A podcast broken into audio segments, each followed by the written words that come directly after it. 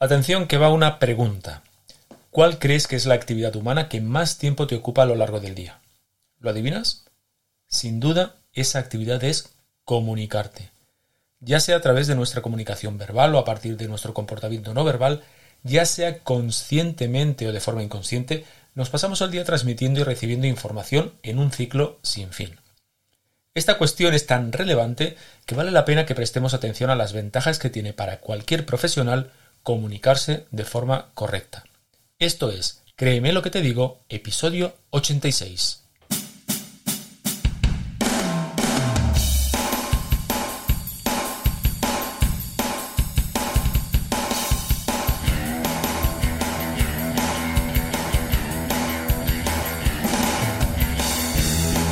Bienvenido a Créeme lo que te digo, el podcast dedicado al mundo de la persuasión en el que te explico todo lo que tienes que saber para influir, convencer e inclinar opiniones a tu favor.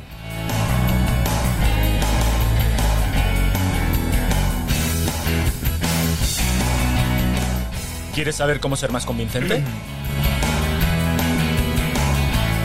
¿Quieres aprender a debatir y discutir sin conflictos? ¿Quieres saber cómo hablar en público como un auténtico profesional? Si es así, créeme lo que te digo, este es tu podcast. Soy Óscar Fernández Orellana y te voy a acompañar en esta aventura en la que descubrirás los misterios, técnicas y trucos para llegar a ser un auténtico maestro de la persuasión. ¿Estás listo? Comenzamos. ¿Qué tal? ¿Cómo estás? Te doy la bienvenida al capítulo 86 de Créeme lo que te digo, el podcast en el que tratamos todas aquellas cuestiones relativas al mundo de la persuasión, el hablar en público y en general, ya lo sabes, las habilidades comunicativas necesarias para influir e impactar en los demás.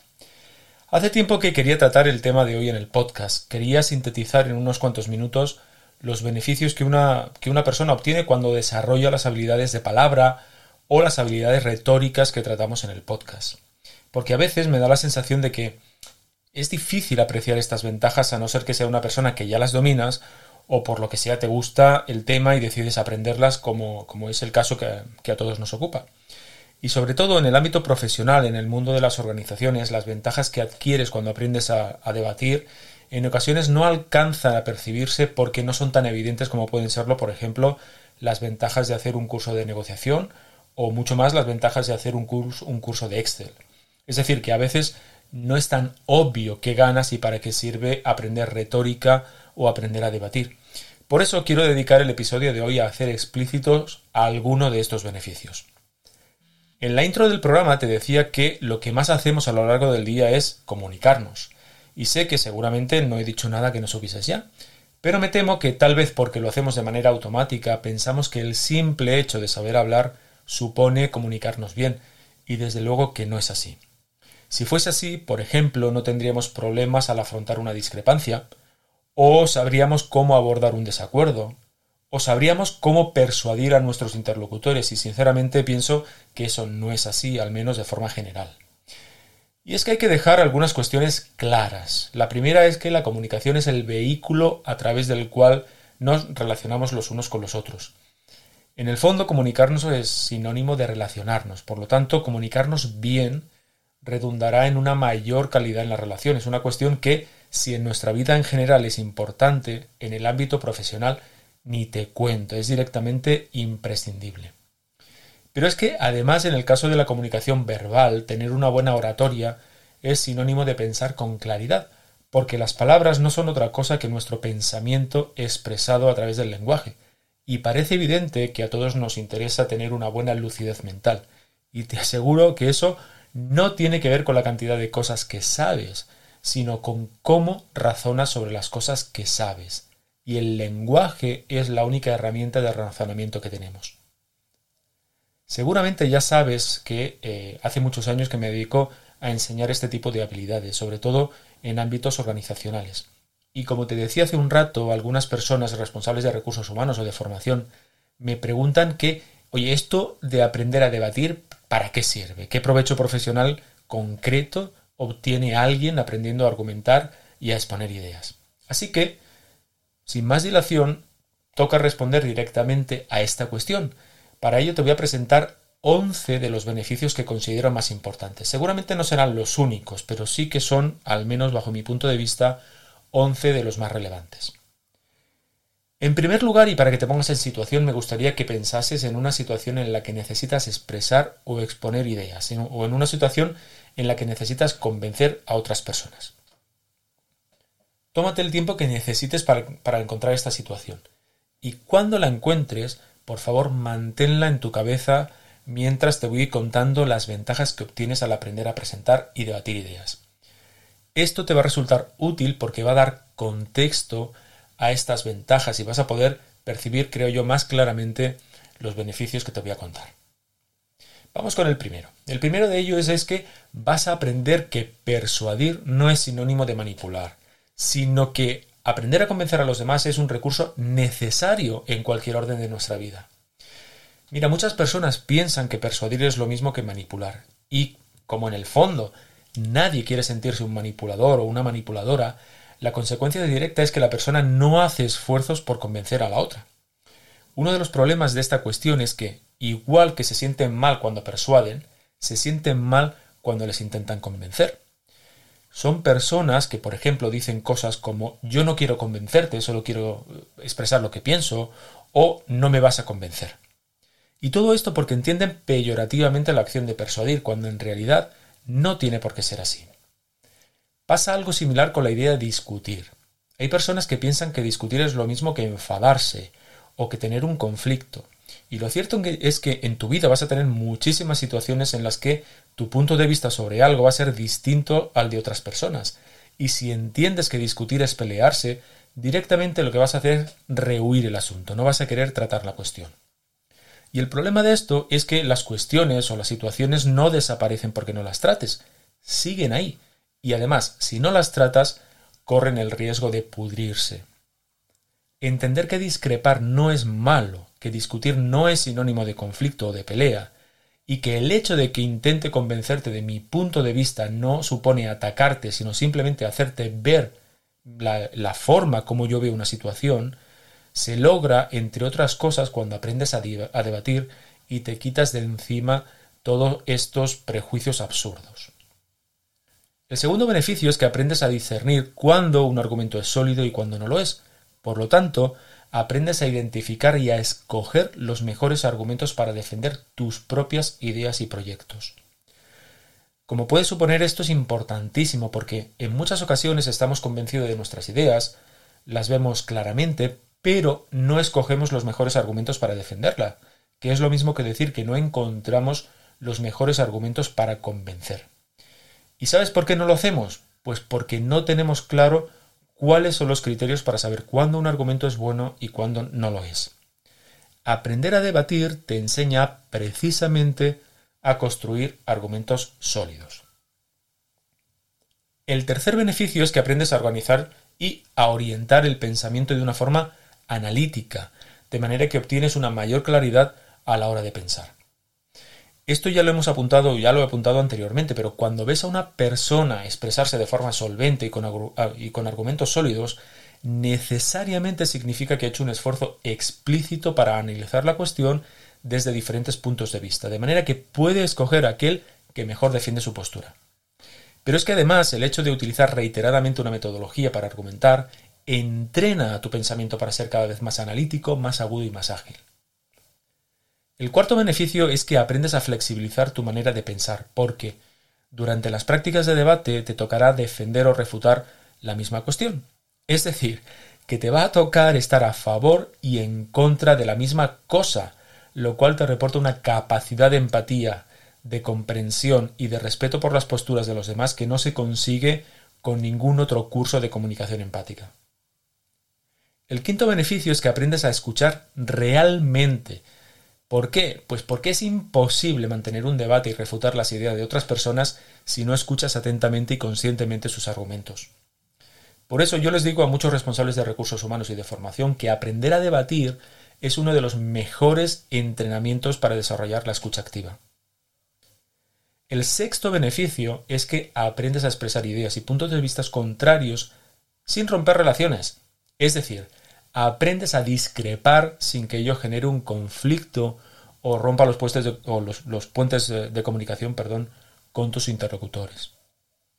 ¿Por qué esto es así? Mira, esto es así, entre otras cosas, porque, fruto de la ganancia en la capacidad de escucha activa y de empatía que adquieres aprendiendo a debatir, comprendes que toda realidad tiene al menos dos puntos de vista y que una cosa es el punto de vista que defiende tu oponente y otra cosa es tu oponente como persona. Aprendes a separar ambas cuestiones. Mira, a veces, o hay veces que, que las personas se echan las manos a la cabeza porque dos políticos de signo contrario tienen una buena relación. Y, en realidad yo me echo las manos a la cabeza al pensar que alguien entienda que dos personas que no pueden que, dos personas no pueden ser amigas porque tienen ideologías diferentes. Eso es lo que realmente a mí me, me pone los pelos de punta. Precisamente el problema se da cuando no sabemos separar conflictos de personas. El séptimo beneficio es que aprendes a conducir una conversación de forma productiva sin que se pierda el foco de la cuestión ni el objetivo que se pretende. Esto, ¿sabes eh, para qué te sirve? Pues te sirve para dotar de más control sobre la conversación. Evitas o al menos minimiza esas divagaciones infructuosas que se producen en muchas conversaciones en las que participamos. Por otra parte, el hecho de tener más control sobre la conversación hace que tus posibilidades de persuadir a los interlocutores aumenten. Quédate con esta idea. Quien controla la conversación gana el debate. El octavo beneficio es que aprendes a descubrir los propios prejuicios y cómo estos generan argumentos falaces que nos hacen perder fuerza persuasiva. ¿Por qué esto es así? Pues esto es así porque aprendes que un argumento sólido tiene que cumplir con una serie de características de las que un prejuicio carece. Así que es muy común que cuando preparas una argumentación tú mismo, tú misma te des cuenta de que está basada en un prejuicio o en una falacia, lo cual, bajo mi punto de vista, es bastante sano. El noveno beneficio es que, igual que aprendes a descubrir tus argumentos débiles y fruto también de esta capacidad de análisis que desarrollas, aprendes a descubrir los argumentos falaces de tus interlocutores. Y lo que es más importante, aprendes a desmontarlos sin generar conflictos innecesarios. Un beneficio anexo a esto eh, es que estimulas tu pensamiento crítico, te salvaguardas de los posibles intentos de manipulación que están a la orden del día, están por todas partes y nos lo comemos con patatas, uno tras otro. Te lo digo yo que en el lugar en donde vivo, ahora mismo estamos de campaña electoral y llevamos unos añitos moviditos desde el punto de vista político. Aprender a debatir aprender a persuadir minimiza al menos que te la den con queso. El décimo beneficio es que aprendes a sentirte más seguro a la hora de expresar tus opiniones en público, porque conoces una metodología para hacerlo, has tenido suficiente oportunidad para practicarlas y adquieres un dominio del lenguaje y de la escena mucho mayor que el que tenías.